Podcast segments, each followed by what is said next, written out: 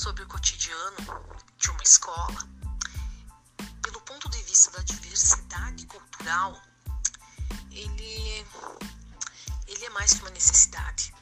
Ele precisa ser um compromisso, não só da equipe de gestão, mas de todo mundo que trabalha na escola. Porque se a gente for olhar de forma é, bem cuidadosa para isso, a gente vai perceber que cada família constitui micropolo de cultura. Se eu for olhar para minha família, a família de vocês, a gente vai ver que não tem uma família igual. Que aquilo que é natural na minha família, às vezes, não é natural no outro. E não se trata só de costumes, se trata de toda uma organização social que é permeada pela cultura. Quando a gente pensa nisso bem de perto, a gente vai ver vai perceber que as famílias que têm origem uh, alemã têm um tipo de cultura. E esse tipo de cultura vem desde a cultura religiosa, que é um tipo de fé, né, baseada uh, num tipo de congregação.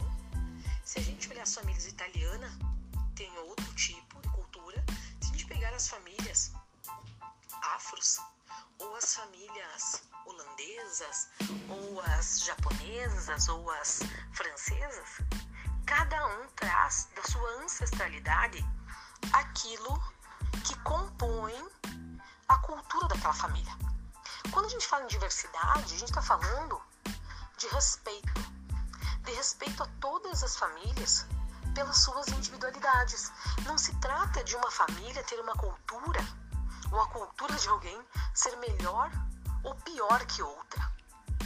É, é, é muita irresponsabilidade pensar desse jeito. São apenas diferentes. E essas diferenças elas têm que ser respeitadas. Então não interessa uh, se, a, se a minha. Não existe uma fé melhor que a outra, não existe uma música melhor que a outra.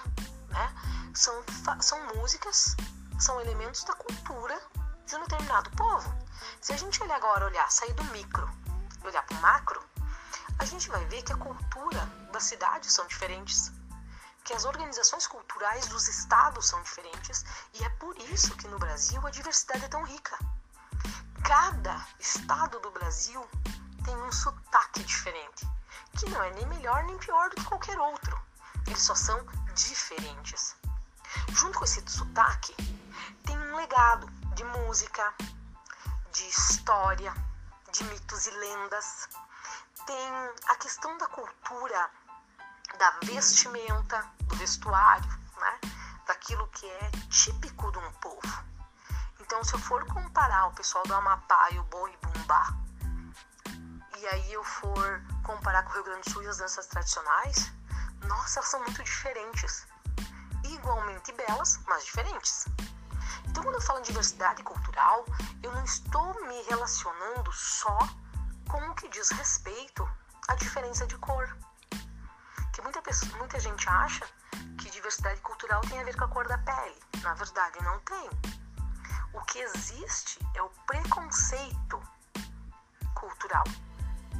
Onde eu acho que a cultura, por exemplo, né, quem tem preconceito acha que a sua cultura é superior ou melhor que as outras.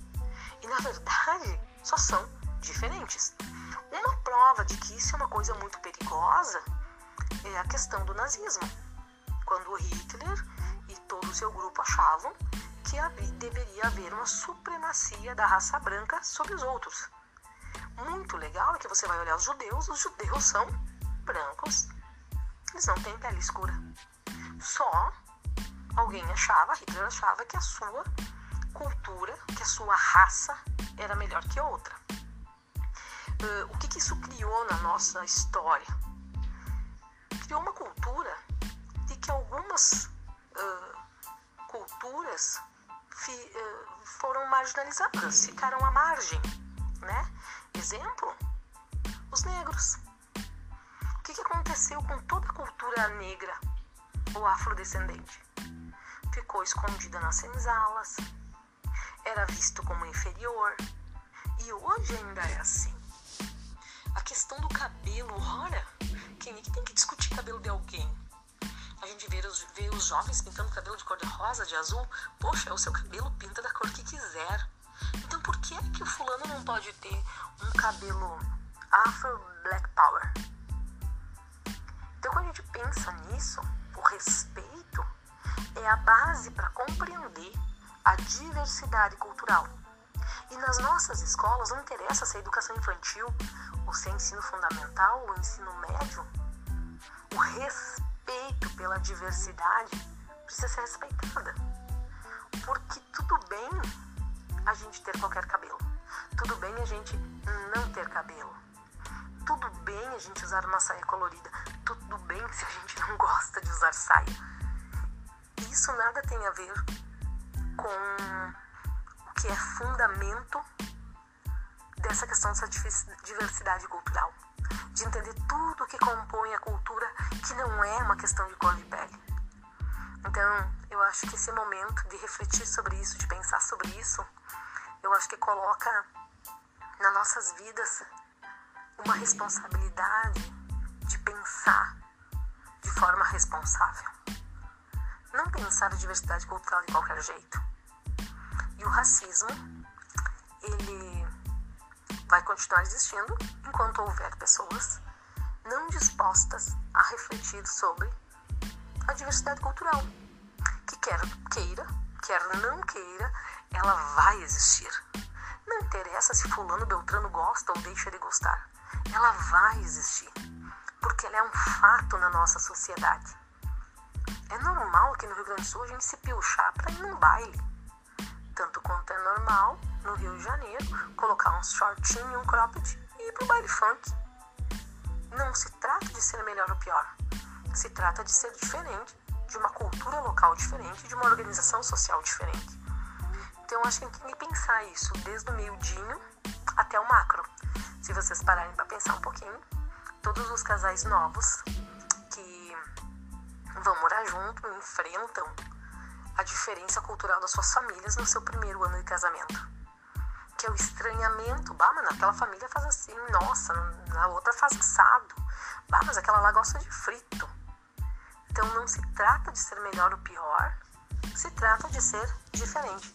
E aí entra o respeito, a empatia e o direito. O direito de ser aquilo que cada um é, do jeito que é. Se todo mundo pensar assim, o racismo é uma das questões da diversidade cultural que vai deixar de existir. Porque a gente não precisa dele na nossa sociedade.